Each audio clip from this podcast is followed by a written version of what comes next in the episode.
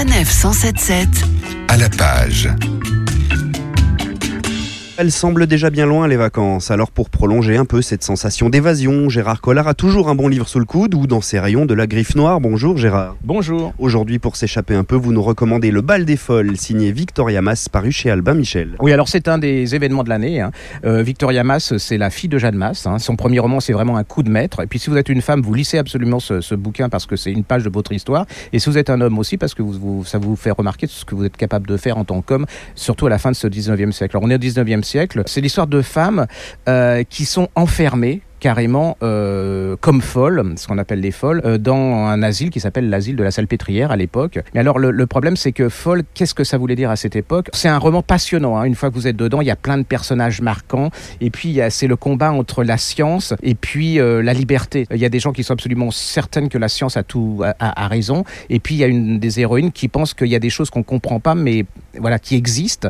Euh, son père est complètement terrorisé par ça. Euh, ça le gêne d'un point de vue bourgeois. Il va la faire enfermer dans cet euh, asile. C'est comment les hommes, alors ça c'est un des petits épisodes hein, de ce roman, comment les hommes utilisaient les, les asiles pour se débarrasser des femmes qui voulaient prendre leur liberté. C'est absolument abominable. Ce sont des femmes qui souvent n'étaient pas du tout du tout folles, hein, mais qui voulaient simplement vivre, prendre leur destin en marche. C'est passionnant, c'est intelligent, c'est en plus on, on apprend beaucoup beaucoup de choses. Et puis et puis ce duel entre la et puis ce qu'on ne peut pas expliquer est absolument extraordinaire. Et on verra que ceux qui gagnent sont pas forcément ceux qu'on croit.